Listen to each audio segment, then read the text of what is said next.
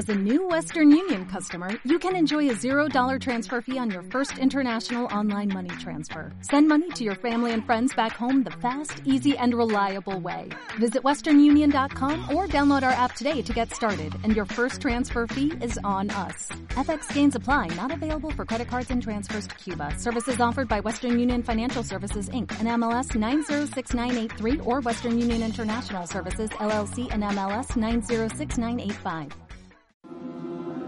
Si ignoras lo que ocurrió antes de que nacieras, siempre serás un niño. Cicerón. Una hora con la historia. Un nuevo enfoque del pasado deshaciendo mitos. Con Pío Moa y Rafael Núñez Huesca. Aquí, en Radio Inter.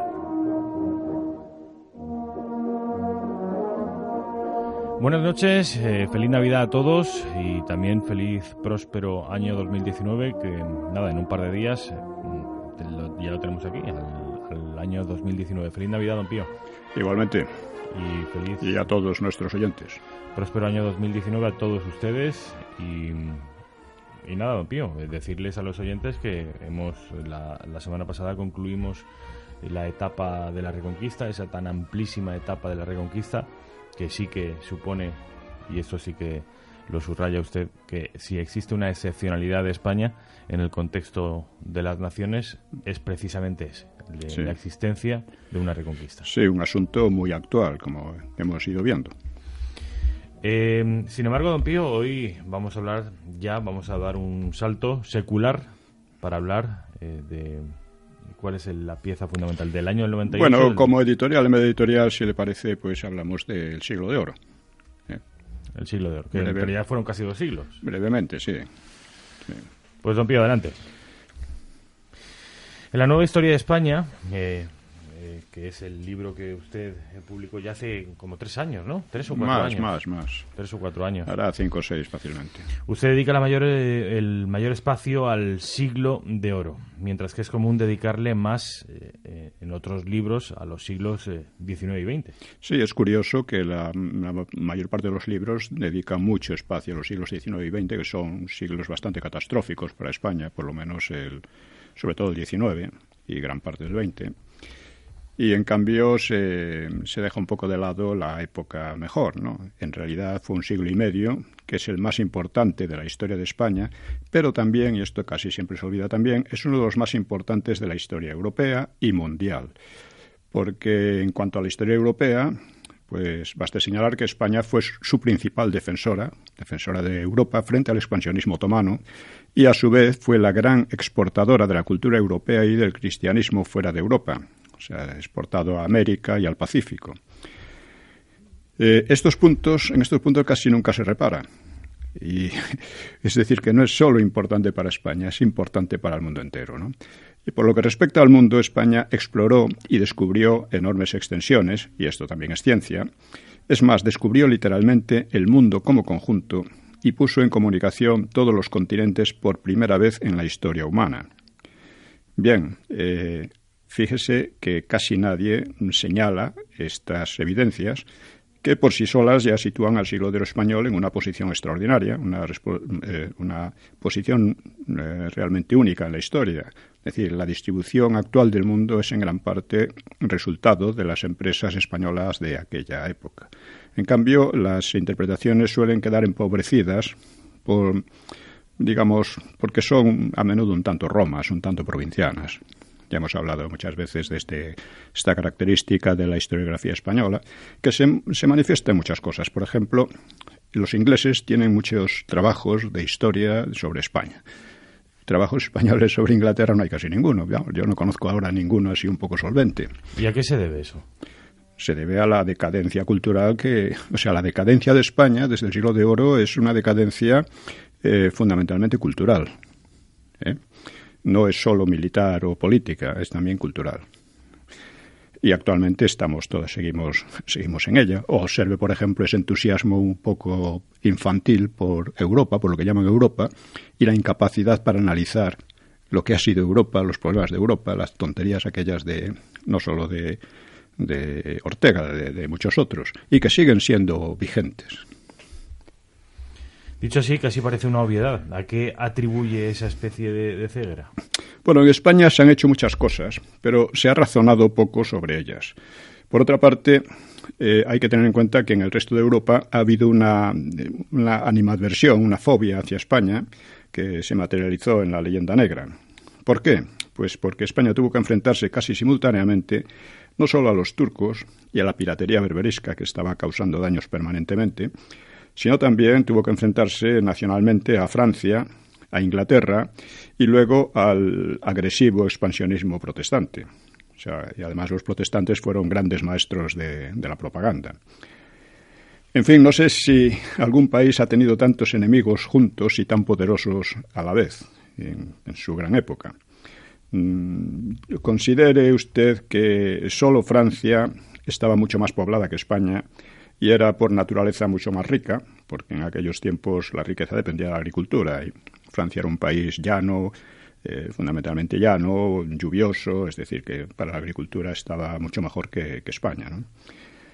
Y por otra parte, los turcos eran la gran superpotencia de la época. Incluso después de Lepanto se jactaban de que podrían reconstruir la flota fácilmente, incluso con jarcias de, de seda y cosas así. ¿no? Y en realidad podían. Lo que ocurre es que después de Lepanto lo que ya no tenían era la gente experimentada, los marinos experimentados que habían tenido antes. O sea, por eso fue, entre otras cosas, Lepanto fue, fue una batalla decisiva, ¿no?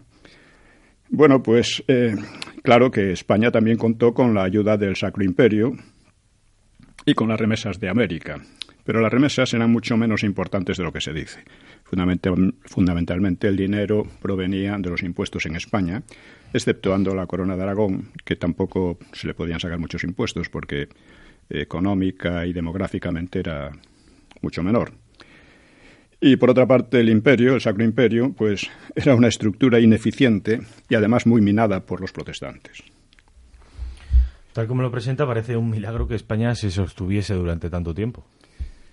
Bueno, Eh, se sostuvo y además venciendo en general a sus enemigos y finalmente marcándole sus límites.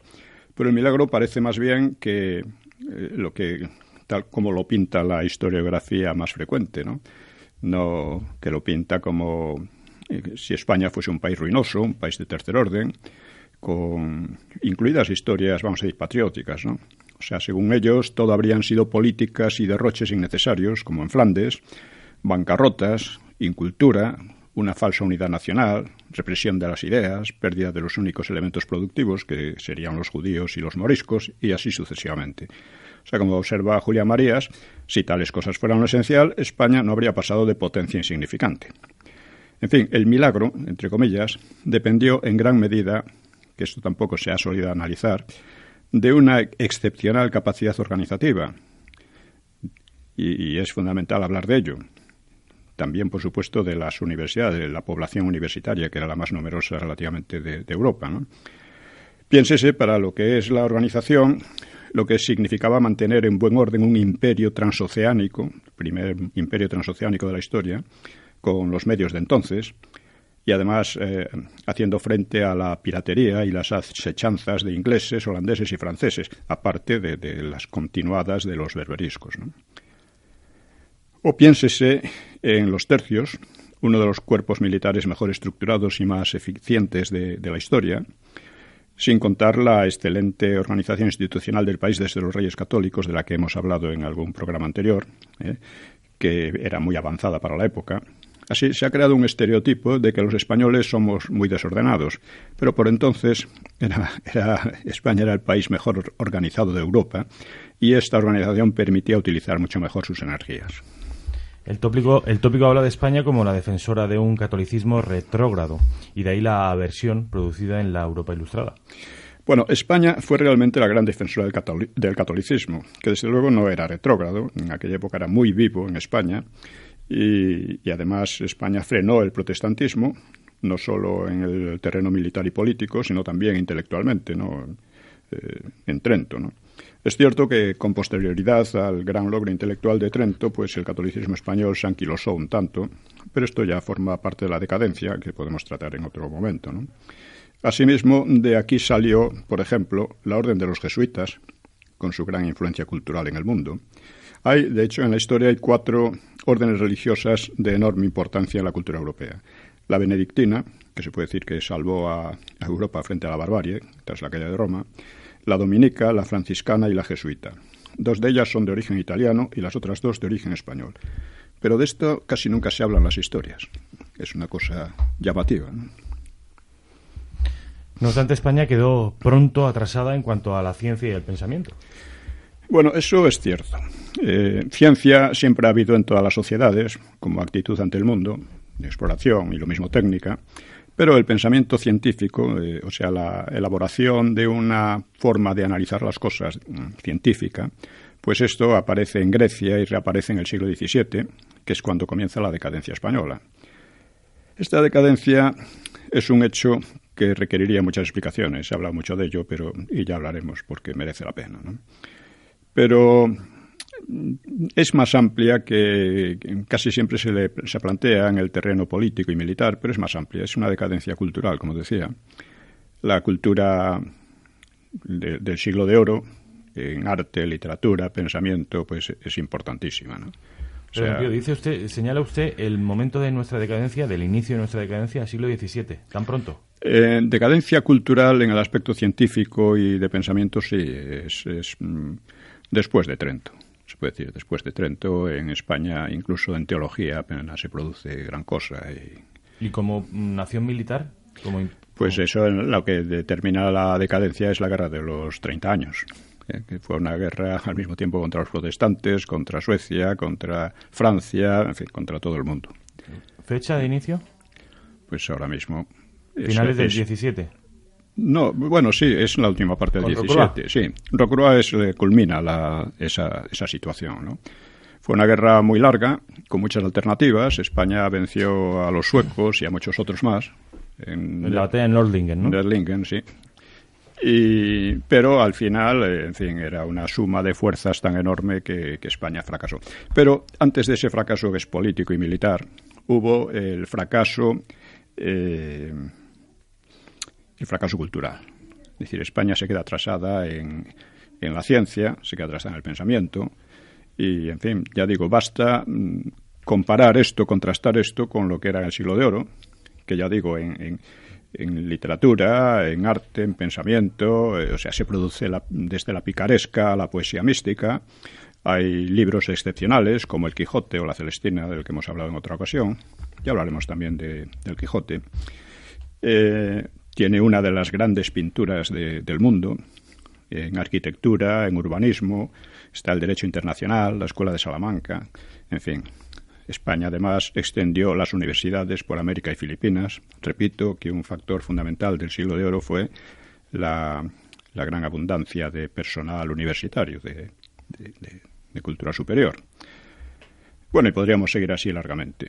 Bueno, en Nueva Historia de España yo dedico a esta época unas 250 páginas, incluyendo temas conflictivos como la Inquisición, la expulsión de los judíos y similares, eh, pero importa mucho destruir de una vez la leyenda negra porque es falsa en su mayor parte y porque además ejerce un, un efecto depresor sobre los ánimos. O sea, cuando uno está convencido de que no vale para nada, pues realmente no vale para nada. Y es un poco la impresión que se ha tratado de crear. Ya digo que esto viene sobre todo de la propaganda. Bueno, nace en la propia España, con Bartolomé de las Casas sobre todo, al que dedico una buena.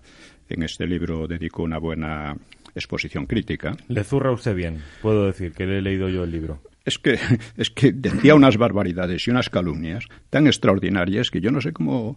Bueno, eh, en fin, como era, fue un arma que, que utilizaron a fondo tanto los protestantes como Inglaterra y Francia, ¿no? Fue un filón para ellos, igual que el, el, que se exilió en Londres, Antonio Antonio Pérez. Antonio Pérez. Sí. Ese también. Efectivamente. Entonces, el, la, la, la, la situación es, es, así. O sea, la leyenda negra es una especie de, de chepa, una especie de, de, jiba, una, una, carga que llevamos. La carga que llevamos encima, sobre todo desde el, el tema que vamos a tratar hoy, más en profundidad, que es el de las consecuencias del llamado desastre del 98. Así que reivindicar el siglo de oro es muy importante porque puede servir para regenerar el país.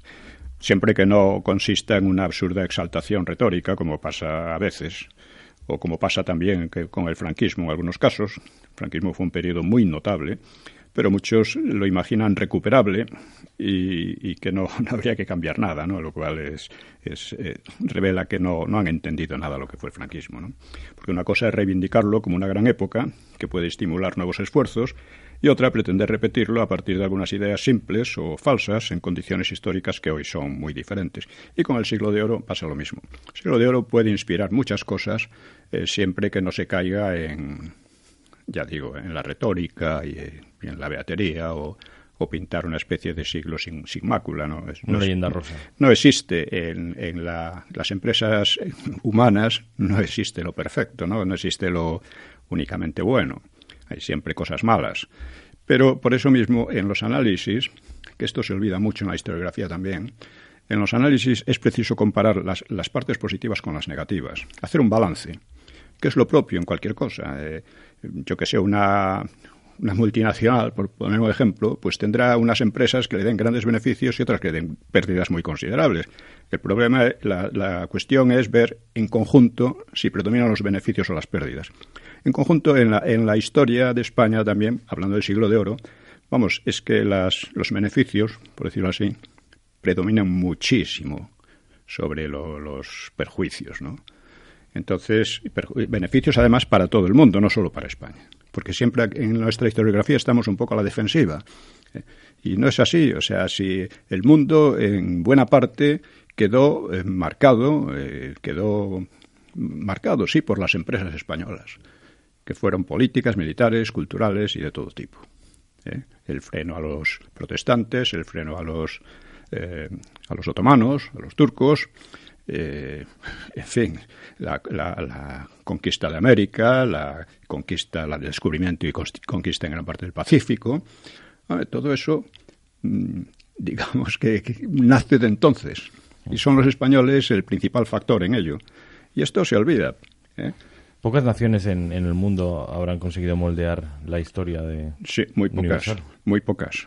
Muy pocas. Y esto hay que reconocerlo, recordarlo y reivindicarlo sin ponernos demasiado chulos, pero con claridad. ¿eh?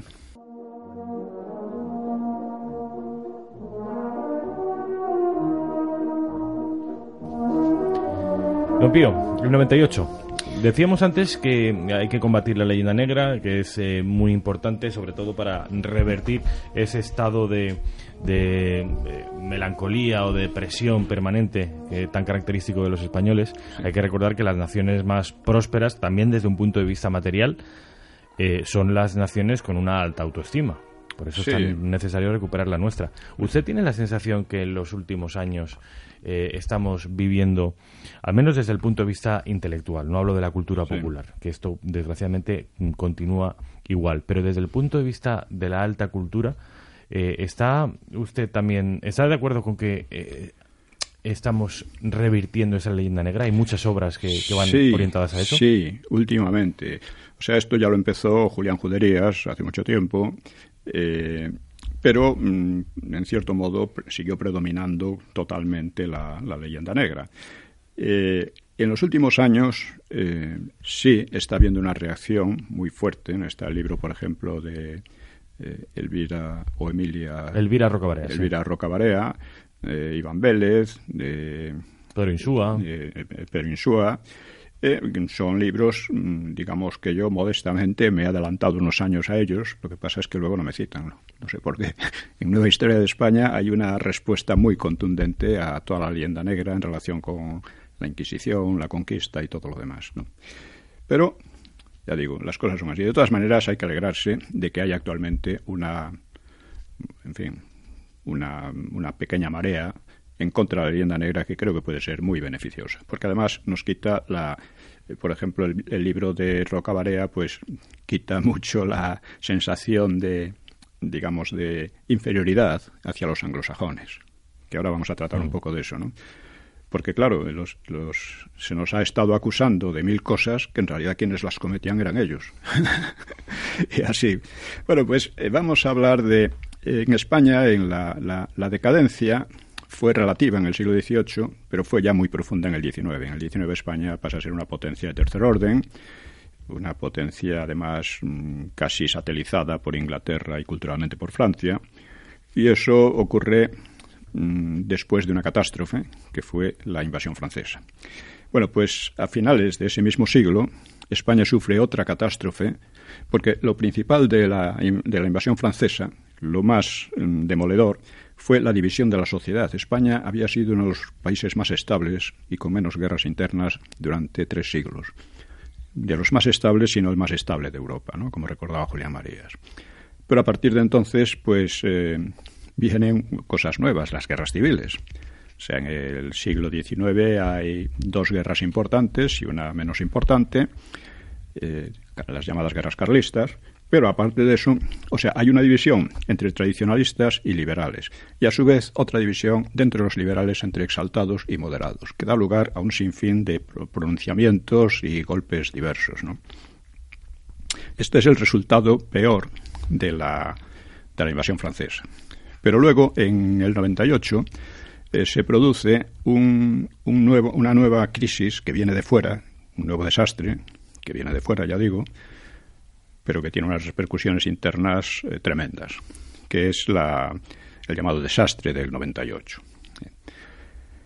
Bien, eh, esto tiene mucha importancia. creo que no se ha analizado a fondo lo que supuso aquel desastre. Se ha hecho mucho folclore en torno a él y no nos hemos dado cuenta de que los problemas que tenemos actualmente vienen de allí. El problema que tenemos actualmente, ya lo he dicho, es el tercer Frente Popular. Un Frente Popular es una alianza entre separatistas, eh, izquierda totalitaria y, luego algunas otras exaltaciones. ¿no? Y esto mm, es lo que cobra impulso a partir de la derrota.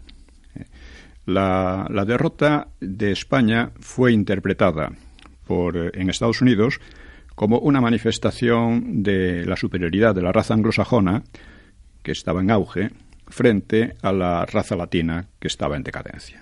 Así fue interpretada y así fue aceptada en España. De una manera no directa y oficial, pero sí implícita. Es entonces cuando cobran fuerza los separatismos. Hasta entonces los separatismos eran cuatro gatos que la gente pues se burlaba un poco de ellos, tanto en Vascongadas como en Cataluña. Pero en ese momento ellos desarrollan la idea de que los vascos y los catalanes no son españoles, que son una raza superior, superior a las demás, totalmente, y que en ese, en ese sentido se identifican, por así decir, con los vencedores en la guerra de, del 98, la guerra de Cuba y Filipinas. Hay que decir que en esta guerra hubo también aspectos muy curiosos que se han investigado, mm, pero no sé hasta qué punto eh, se han llevado a fondo ¿no? la investigación. Porque se creó la leyenda de que España no tenía apenas barcos, que eran barcos de madera, tonterías de estas. ¿no? España tenía una flota muy considerable y, muy modernizada. Eh, era inferior en potencia de fuego a la flota useña, pero era más móvil, era más rápida y podía haber aprovechado esa movilidad, es lo que tenía que haber hecho, en cualquier caso, un, un almirante que no fuera algo inepto, ¿no? Es la opinión que tiene usted de Cervera. De Cervera y de Montojo. Los dos se portaron de una manera extraña. Eh, Cervera eh, no tanto, porque lo curioso, porque ahí no es solo Cervera el problema. El problema está en el gobierno. O sea, el gobierno que encarga la flota a un almirante que desde el primer momento se manifiesta derrotista, dice que va al desastre, que va a la derrota. Oiga, usted no puede tener a ese hombre ahí. Hay que buscar a otro que tenga más ánimos y más, energía, que seguramente lo había. Bueno, pues eh, nada. La flota tenía evidentemente eh, problemas de, pues de, suministros, de falta de presupuestos, muchas deficiencias, ¿no? Pero la flota useña tenía también sus propias deficiencias. Eh, de hecho, un buen número de marineros desertaron en cuanto se declaró la guerra, marineros useños. Y la idea que se tenía es que los marinos españoles eran más diestros, más hábiles, tenían más experiencia, aparte de que las tropas españolas en Cuba tenían mucha más experiencia que los useñas. En principio, ahí había una, un hecho que conviene tener en cuenta. si consideramos una guerra larga, es indudable que USA ganaría. ¿Por qué? Pues porque era ya la primera potencia industrial del mundo. Cuba estaba allí al lado mismo de ellos y estaba bueno, lejísimos de España, y Filipinas, pues estaba también lejos de, USA, pero eh, estaba muchísimo más lejos de España. Y además, eh, digamos, eh, pues USA contó con la colaboración, con la solidaridad de Inglaterra. Inglaterra no solo les cedió Hong Kong como base, por así decir, les facilitó, no se la cedió, muy cerca de Filipinas. No solo eso, sino que además obstaculizó de manera eh, disimulada, en fin, estuvo saboteando todo lo que pudo los movimientos, las maniobras navales españolas, ¿no? para impedir que, pudieran ser efectivas. Pero ya digo, el, en conjunto, eh, USA tenía también sus problemas y tenía muy, muchas posibilidades de, de perder en una guerra corta. Un enfrentamiento breve, pues la, flota española y los soldados españoles podían ser superiores a ellos si se utilizaban sus ventajas. Eh, eh, está usted poniendo patas arriba el relato oficial de aquella guerra, porque el relato oficial era que eh, estaba cantado que íbamos a recibir una tunda. Bueno, vamos a ver, efectivamente estaba cantado.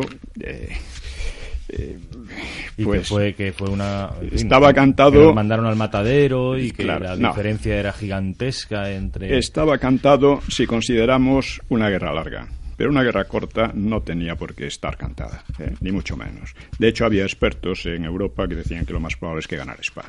¿eh? ¿Ah, sí? Sí, porque es, lógico. España, de hecho, en, en, USA hubo movimientos de pánico costeros pensando que se acercaban los españoles allí y que se retiraron al interior. Eh, dejando desguarnecida la costa, movimientos populares. ¿no? Luego, España tenía también, hay que decir que eh, tenía un buen servicio de inteligencia o de espionaje en, en, USA y contaba además con, con, el apoyo con el apoyo de, de un guipuzcoano, que era un multimillonario de los clásicos, hicieron multimillonarios en, en USA, se llamaba Navarro, Navarro Arzac bueno, pues este mm, tenía grandes empresas, era, tenía un imperio industrial y comercial allí en USA y lo utilizó para apoyar a España. Y con eso estaba, en cierto modo, eh, compitiendo o rivalizando con las cadenas de Hearst y de Pulitzer, que era la prensa amarilla, que era dominante, claro, no, no pudo con ella, pero este algo hizo, ¿no? Qué interesante. Eh, además, no, no sevillano, guipuzcoano. Aún no estaban envenenados los guipuzcoanos y los vascos. para nada, ni mucho menos. Por la propaganda antiespañola. Es más... Eh, la historia de este señor, eh, ¿la cuenta usted dónde? Bueno... ¿En una historia chocante? En una historia chocante. Que vamos a decir también otra, otra cosa, es una crítica a la historiografía española, pero es así. El separatismo ha sido uno de los grandes problemas que ha tenido España en un siglo entero. Bueno, ha habido mm, bastantes trabajos interesantes, importantes, incluso parciales sobre eh, los vascos, sobre los catalanes, pero el único libro que salió eh, sobre los dos separatismos y su relacionándolo con la historia de España en este tiempo fue el mío, ¿eh? una historia chocante. Y no ha tenido continuación. Ha escrito, por ejemplo, este con Jesús Lainz, ha escrito también libros muy importantes sobre, sobre este tema. Muy bueno. Pero un, libro de historia general y de análisis de, histórico del asunto creo que sigue siendo el único, ¿no? En fin. Una historia chocante. sí. También de eh, encuentro. Bueno, el, análisis que hago de la guerra se basa eh, sobre todo en Agustín Rodríguez, que ha escrito un libro, escribió en el 98 precisamente, en este 98, ¿no? Eh, un libro sobre las operaciones, una, una, revisión crítica de las operaciones navales, de las operaciones de, la guerra del 98. Y está también, eh, es interesante, un pequeño libro publicado por dos autores, uno de ellos es José María Manrique, el otro no recuerdo ahora mismo el nombre, que es sobre las, los aspectos extraños de esta guerra las maniobras extrañas que había en la trastienda, por así, en la trastienda política. ¿Una conspiración? Bien, vamos a ver. Hay, hay muchas cosas que, primero, dado la guerra fue muy corta, duró apenas tres meses, los useños vencieron totalmente, le llamaron esta espléndida guerrita. ¿eh? Eh, pensaron que bueno que eso demostraba una vez más la superioridad, su superioridad racial y eh, y, bueno, el, el, caso es que había cosas extrañas. Primero, los militares quedaron muy descontentos porque se sentían el chivo expiatorio de las, de las eh, incoherencias de los políticos, lo cual en gran parte era cierto. ¿eh? Los, eh, los militares fracasan, ya digo, si los políticos dicen a un general derrotista que vaya a mandar la escuadra, pues ahí es evidente ¿no? lo, que hay. Mm. Que este almirante encierra la escuadra en un sitio como Santiago de Cuba, que eh, solo podía salir de allí, era una ratonera, ¿no? Solo podía salir de allí por un canal estrecho, de, barco en barco, lo cual para los suseños fue un ejercicio de tiro perfecto, ¿no? No tuvieron más que una o dos bajas, creo. Los españoles perdieron unos cuantos cientos. Fue una guerra también poco sangrienta. En total fueron unos cientos de muertos por las dos partes y algunos miles debido a la fiebre amarilla tanto de los useños como, como los españoles. O sea que en ese sentido no fue una gran guerra, pero fue una guerra muy humillante por la rapidez con que se, se libró y por las exigencias que hubo que aceptar. Porque España perdió, Cuba quedó como un protectorado, teóricamente independiente, como un protectorado useño. Eh, de Puerto Rico se, se, se apoderaron. Puerto Rico no había habido ningún problema hasta entonces.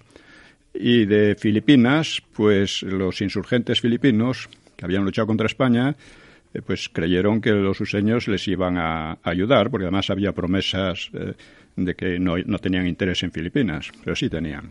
De manera que a continuación USA invadió Filipinas en una guerra mm, prácticamente genocida, que se dice que causó más de un millón de muertos a los, a los filipinos por 3.000 o 4.000 muertos de los useños. Y estos son hechos que, hay que recordar. Bueno, ¿cuál es el problema que se ha visto? Ya desde el primer momento hubo sospechas. ¿Qué sospechas? Bueno, eh, el año anterior había sido asesinado eh, Cánovas. Cánovas era partidario de mantener la guerra y de mantener allí al general Baylor, o Baylor, el general español que estaba acabando con la insurgencia cubana estaba acabando, según decían, por métodos muy crueles y creando hambre. Eso habría que analizarlo porque eso en gran parte era de la propaganda de la prensa amarilla de, USA. ¿no? Y fue asesinado por mm, un anarquista, un anarquista que, curiosamente, eh, estaba muy relacionado con círculos masónicos. Tuvo mucho apoyo masónico en España, etcétera. Siempre los masones. ¿eh? Esto está demostrado. Eh, le sucedió a Cánovas Sagasta, que era masón. El presidente useño McKinley era masón. La masonería tiene mucha influencia en la política de, USA. Los dirigentes principales de las rebeliones cubana y filipina eran masones también. Entonces allí eso dio lugar a una cosa. Dice, ¿cómo es que se ha mandado la flota de esta manera y en estas condiciones y tal? Y entonces, pues muchos concluyeron. Ah, hubo además maniobras extrañas. El general Blanco, que era el español que sucedió a Baylor en Cuba, pues era un general también bastante derrotista. Y desde luego mostró una gran incapacidad. Y no sé si era masón o no. Podría serlo también, vamos, sería. Entonces, eh, mucha gente sospechó que había habido una conspiración masónica. No hay que olvidar que para los masones, tanto USA como Inglaterra, a pesar de que entre ellos mismos se pelearon, porque la independencia de USA se hizo contra Inglaterra, pues, eh, pues tenía una, una versión masónica. Yo tengo un ensayo sobre la masonería, se lo recomiendo a quien quiera tenga interés sobre ello, como una, como una especie de religión de la técnica, una religión prometeica, y en este aspecto no cabe duda de que USA e Inglaterra llevaban la delantera con, con mucho sobre España. Y para muchos, incluso masones aquí, pues mm, el que los anglosajones triunfaran, pues no lo, lo veían como una cosa inevitable y que en definitiva estaba bien. Es lo que decía Franco, dice, la masonería ha sido una, una gran ayuda para el imperio, no, ¿cómo decía? Ha defendido siempre los, los intereses de, Inglaterra, del imperio inglés. y la masonería española ha defendido también los intereses del imperio inglés. pues realmente hay mucho de eso. No, no se puede ser conspiranoico en ese sentido de que la masonería es el fondo de todos los males, porque si la masonería ha podido tener éxito en muchos casos ha sido por las deficiencias de nuestras, ¿no? de la propia España. Bueno, pues esto creó eso y ya digo, los separatismos, que hasta entonces eran de poca enjundia, pues cobraron auge. Unos separatismos muy ligados a la idea del racismo. O sea, el racismo también existía en España, pero tenía muy poca importancia, era una cosa sin, sin más, porque después de todo la cultura española había sido muy poco racista, si la comparamos con la, con la de USA, ¿no? Los señores terminaron en gran medida los indios y se acabó. Bueno, pues esto fue lo que, lo que dio lugar a también a otro movimiento del que hemos hablado, el regeneracionismo. El regeneracionismo decía que España eh, estaba muy atrasada, que estaba en poder de una lo que llamaban la necrocracia, o sea, el poder de los muertos, que era la restauración, que la restauración era una cosa muy positiva, entonces un régimen liberal que, que había estaba haciendo cosas importantes, por ejemplo, había acabado con los pronunciamientos y las guerras civiles, eh, era un régimen mm, liberal en que los propios, sus propios enemigos tenían todo tipo de libertades, ¿no? Eh, y que además España estaba progresando de una manera permanente. O sea, y la prueba es que después del 98 España no se hundió a pesar de todos estos movimientos. El regeneracionismo precisamente recoge toda la leyenda negra, sin decirlo, diciendo que España había tenido una historia nefasta España había tenido una historia anormal, enferma, todo esto lo decía Ortega, lo decía Azaña. Azaña decía que lo que había hecho España en el siglo de oro es crear un, un imperio de miseria y de fraile, no como era, de frailes y mendigos alineado con miseria y superstición. Estas eran las cosas que decían. Por eso digo que las consecuencias del, del 98 fueron importantísimas. Y salieron también entonces, empezaron a cobrar auge eh, por supuesto, los anarquistas, el terrorismo anarquista empezó a, irse eh, creando un problema, ¿verdad?, que llegó a ser, vamos, demoledor, ¿no? Y eh, los socialistas. El socialismo era marxista, es decir, para ellos España no tenía mayor importancia, era internacionalista, España, pues bueno, por una parte eran centralistas porque era la tradición un poco jacobina y lo que haría después en la Unión Soviética, etcétera, pero eh, era mm, al mismo tiempo la idea misma de España no les importaba.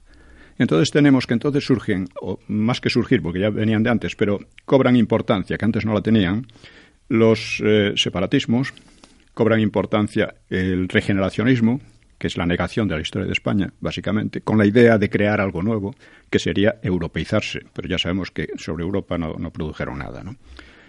Y, luego los socialistas. Estas tres fuerzas nuevas, que no existían en el siglo XIX, o por lo menos no tenían importancia, estas tres fuerzas iban a moldear la, la historia de España hasta la actualidad misma. Hasta la actualidad misma. Entre socialistas y separatistas, pues no coincidían en muchas cosas, coincidían pocas cosas. Sobre todo en, Vascongadas, el PSOE y el PNV andaban siempre a la greña. Pero, eh, y también pasaba lo mismo con los regeneracionistas, que no querían disgregar España, querían europeizarla, pero claro, con una historia tal, los separatistas pueden decir, ¿para qué queremos seguir unidos a un país con esa historia? Que además vais vosotros a cambiarla. Eso es muy dudoso, ¿no? Y estas eh, tres fuerzas eh, empezaron a cobrar fuerza y ya empezó a haber movimientos de unificación, no sobre la base de lo que les unía, sino sobre la base de lo que odiaban. Y lo que odiaban era básicamente España. La España histórica, la España real, definitiva. Aunque algunos dijeran, queremos hacer otra España mucho mejor, maravillosa y tal y cual, pero bueno, es una palabrería, ¿no? como digo, en la restauración ya nos estamos europeizando, estamos avanzando en muchos terrenos, ¿eh? poco a poco, iba cediendo el analfabetismo. poco después del 98, el analfabetismo bajó del 50%, había sido enorme hasta entonces, y era una de las causas de nuestro atraso. Y estas fuerzas, insisto, socialistas, separatistas, y mm, regeneracionistas, mm, sobre todo los de izquierda, como serían Azaña y Ortega era una cosa intermedia, o Costa. Estos decían que había que refundar la nación como si no hubiera existido. Pero bueno, eso es una locura. Las siete llaves al sepulcro del Cid. Sí, doble llave al sepulcro del Cid. Oiga, deje de decir estupideces porque para esa misión que ustedes están imponiendo a sí mismos hace falta un ánimo como el del Cid o, o, mucho mayor que el del Cid. Y ustedes no tienen ánimo ninguno. Ustedes siempre están parloteando, pero lo primero que se han ocupado es de asegurarse un puestecito burocrático, o de funcionarios dentro de lo que llamaban la necrocracia. O sea que, ¿cómo, ¿cómo, se podía creer a esta gente? Bueno, esto ha hecho un daño enorme. Bien. Sí, porque hacían el mismo diagnóstico que los separatistas. Sí, al final sí. Un tratamiento diferente proponían, pero el diagnóstico era el mismo. El diagnóstico era el mismo. España era una nación fracasada. Sí, básicamente era eso. Era una nación fracasada. Eso lo decían los separatistas también, y bueno, cada uno con, con sus ideas, ¿no? Bueno, pues el caso es que mmm, llegamos a 1917 y ya se produce la primera colusión entre republicanos de izquierda, que podíamos llamar regeneracionistas también, hablaban mucho de europeizar España, los de Rus y tal, eh, entre socialistas, que son los que hacen un poco de peones de, en la acción ¿no? de la huelga revolucionaria del 17, con los separatistas y con los anarquistas. Es decir, se crea lo que después sería el Frente Popular. Entonces llegamos a 1931. O sea, lo que para todo este movimiento es la dictadura de Primo de Rivera. Fue una dictadura muy poco dura y que, y que sin embargo, sirvió para regenerar considerablemente el país, y... para modernizarlo en, en siete años. ¿eh? Fue, una, fue una verdadera una verdadera hazaña, dado Desde lo que punto había. de vista económico, el país funcionó fenomenal. Sí, sí, sí, económico y no solo económico, porque en Marruecos des desaparecieron las tres plagas que habían asolado a la, a la restauración, que eran los separatismos, dejaron de molestar, hubo algunas cosas un poco ridículas de los separatistas catalanes, pero vamos, ridículas realmente, como lo de Prats de Molló y, tal. Eh, hubo, dejaron de molestar, los anarquistas dejaron de molestar, su propaganda se les permitió, siguieron con sus revistas, sus publicaciones y tal, como si nada. Eh, los comunistas eran muy poco importantes, pero la prensa y, las, y los libros comunistas funcionaron perfectamente en la... En ¿Y la, esto era una dictadura? En la dictadura. Esta era la dictadura. Y eh, sobre todo se acabó la, con el, el cáncer de Marruecos. O sea, aquella situación, el propio Primo de Rivera había estado a punto de abandonar Marruecos, se lo impidieron un poco los generales, los militares que estaban allí, entre ellos Franco, y al final se resolvió, y se resolvió ya para siempre, para hasta, hasta la independencia de Marruecos. ¿no? no hubo allí ya ningún problema con los, con los marroquíes, eh, que habían estado prácticamente, fíjese usted que en el 17, eh, perdón, en el 23, 1923, que es cuando viene Primo de Rivera, ya los separatistas eh, gallegos, vascos y catalanes habían formado una especie de alianza con la idea de recurrir a las armas en connivencia con Abdelkrim, o sea, con los, eh, con los rifeños que, que, tanta guerra habían estado dando a España, eh, con el desastre anual y cosas así. El desastre anual fue mucho peor que, que el de USA, porque fueron, se dice que hasta 10.000 muertos, ¿no? En la guerra del 98 fueron unos cientos nada más. Y además, o sea, un desastre causado por unas tribus medio salvajes, en cierto modo, ¿eh? que tenían armamento, eso sí, tenían armamento y tenían muchas, eh, digamos, armamento moderno, incluso gases. Eh. También emplearon ellos los gases que entonces no estaban prohibidos. Los españoles también. Bueno, pues eso era mucho más humillante que frente a USA, que no, no dejaba de ser un gigante enorme, ¿no? Bueno, pues eso causó un, una gran crisis y terminó desembocando en la dictadura como último remedio, porque el, el régimen de la restauración estaba ya, vamos a decir, podrido por, por todos estos movimientos. Estaba por el, Primo de Rivera solucionó estos, curó estos cánceres, que eran verdaderos cánceres para España, y a continuación, por errores de, de, de Alfonso XIII y de otros muchos, ¿no? pues eh, se creó una situación, eh, o sea, tuvo que irse Primo de Rivera y se creó la situación que trajo la República. La República fue en gran medida el triunfo de estos grupos que se habían fortalecido con el 98. O sea, el pacto de San Sebastián se dio entre separatistas, entre republicanos de izquierda y entre socialistas. No oficialmente los socialistas, pero de hecho sí. ¿eh? Y eso trajo la, la República fue una especie de embrión de pacto popular, como lo había, como, perdón, de frente popular, como lo había sido la huelga revolucionaria del 17, que fracasó, en fin. Pero entre Primo de Rivera y la República hay, unos meses, hay un año. Hay unos meses en que eh, es muy interesante porque digamos que Alfonso XIII y sus cortesanos y los liberales y conservadores del régimen anterior pues se creían que podía volver a aquel régimen como si no hubiera pasado nada. Y claro, era, es de estas cosas absurdas, ¿no? De repente no sacan ninguna experiencia de lo que había pasado. Y de repente, pues, facilitan las cosas a, toda esta gente, a los separatistas, a los socialistas, a los republicanos de izquierda, etcétera. Los propios regeneracionistas, regeneracionistas se puede considerar, por supuesto, a, Ortega, a Marañón, a Pérez de Ayala, a, a Azaña, en fin, estos son los que impulsan la República, también una República que, eh, sobre todo los republicanos propiamente dichos, que no, tenían ni idea de lo que era ni a lo que iba. ¿no?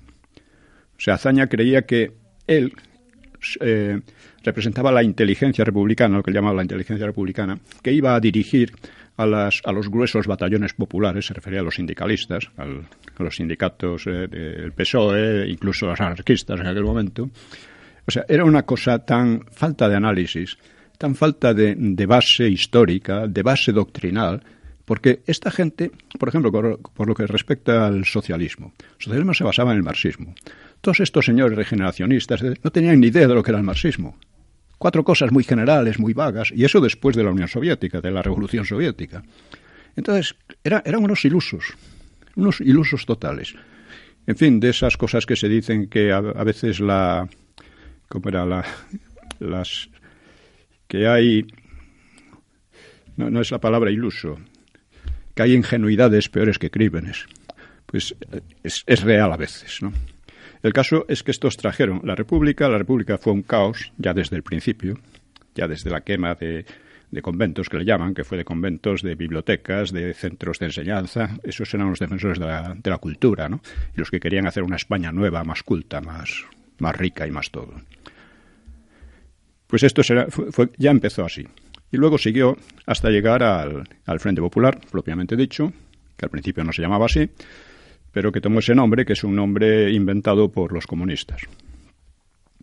Llegó al Frente Popular que fue, insisto, eso, una alianza entre separatistas, totalitarios de, izquierda, marxistas, llegaron a estar también ahí, de hecho, los anarquistas, y, por supuesto, los los republicanos de izquierda que eran golpistas, ¿no? En ¿Y socialistas no? Y socialistas, claro. Socialistas y republicanos de izquierda fueron la base del Frente Popular. Entraron también los comunistas.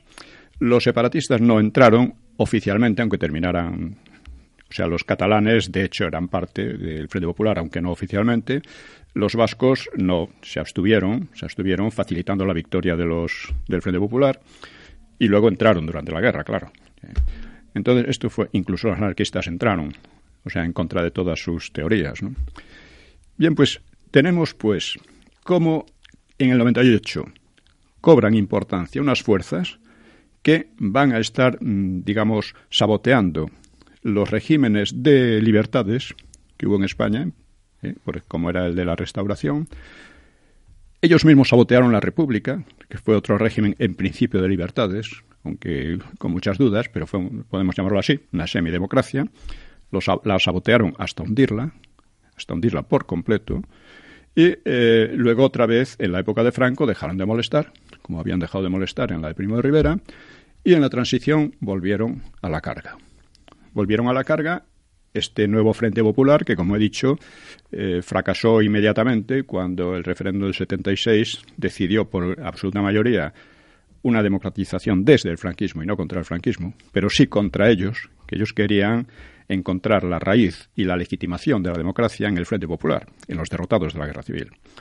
Esto fracasó, la cosa se, alargó, por supuesto no dejaron de hacer propaganda, sobre todo atacando al franquismo, en lo cual eh, les apoyó, de hecho, la derecha.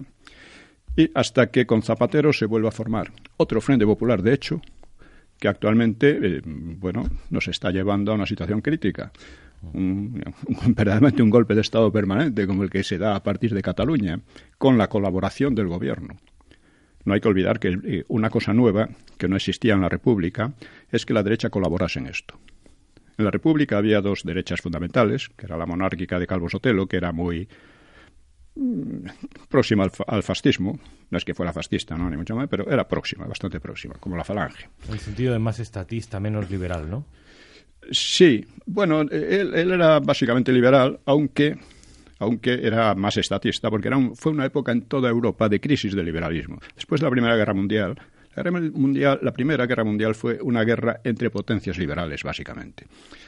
Eh, eso trajo consigo, primero, la, Revolución Soviética, y en segundo lugar, en toda, en toda Europa, un descrédito de la del liberalismo y de los regímenes demoliberales.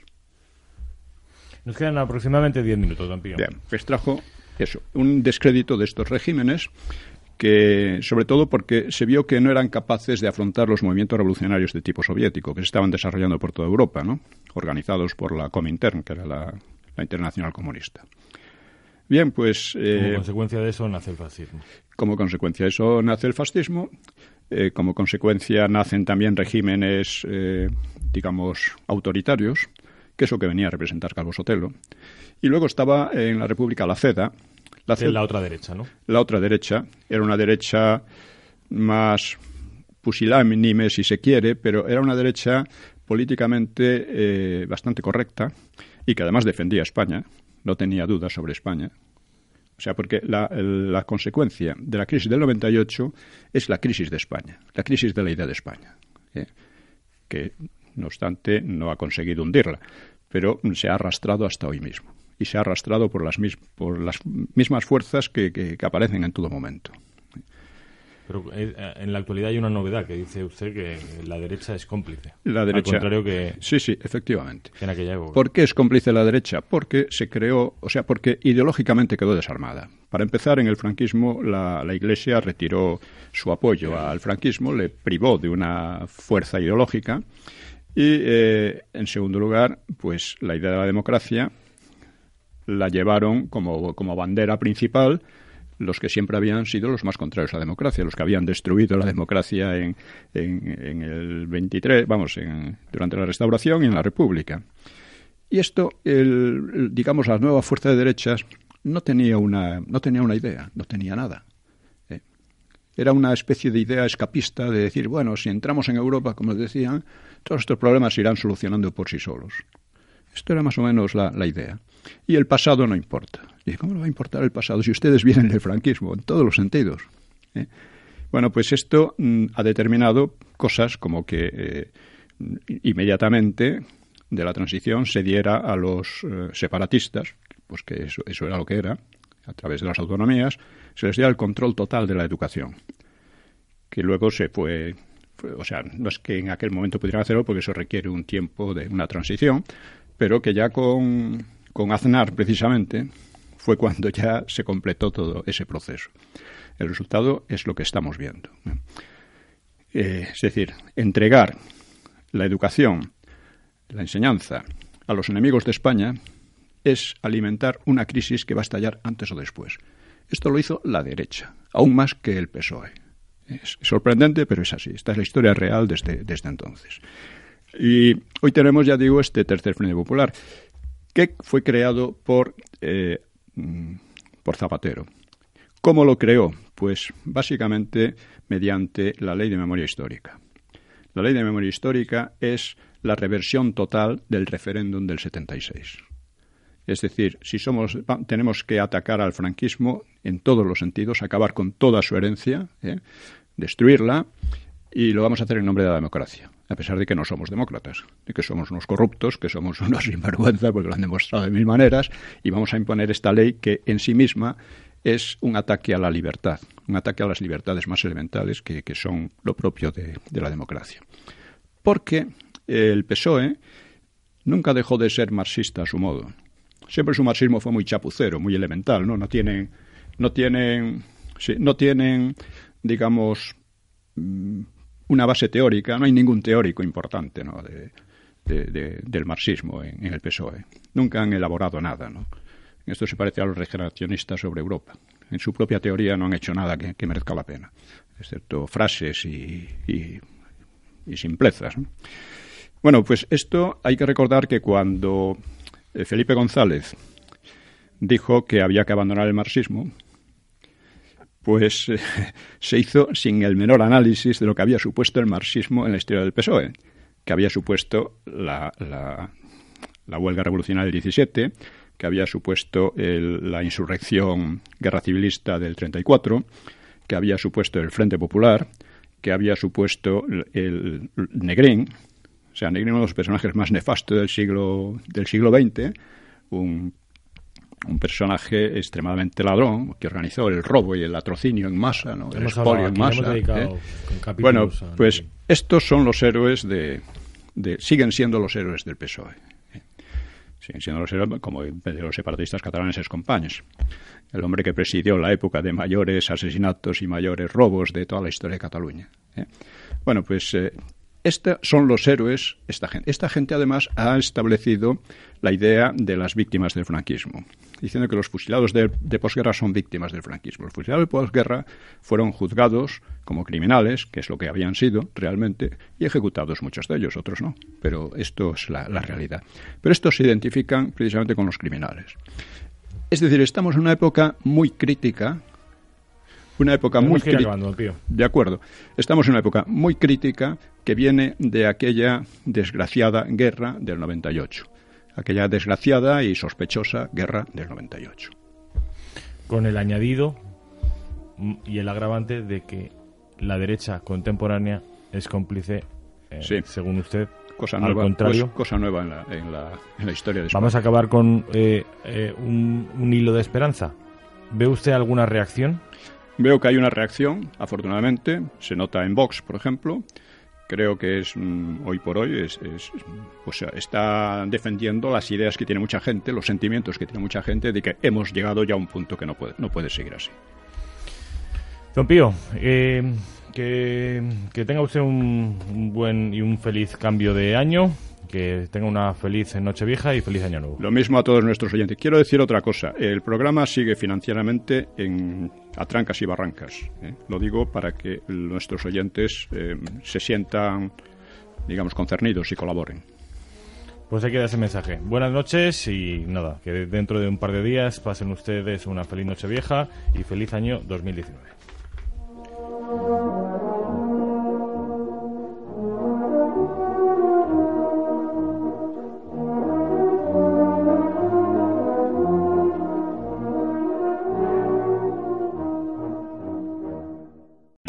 O'Reilly Auto Parts puede ayudarte a encontrar un taller mecánico cerca de ti. Para más información, llama a tu tienda O'Reilly Auto Parts o visita oreillyauto.com.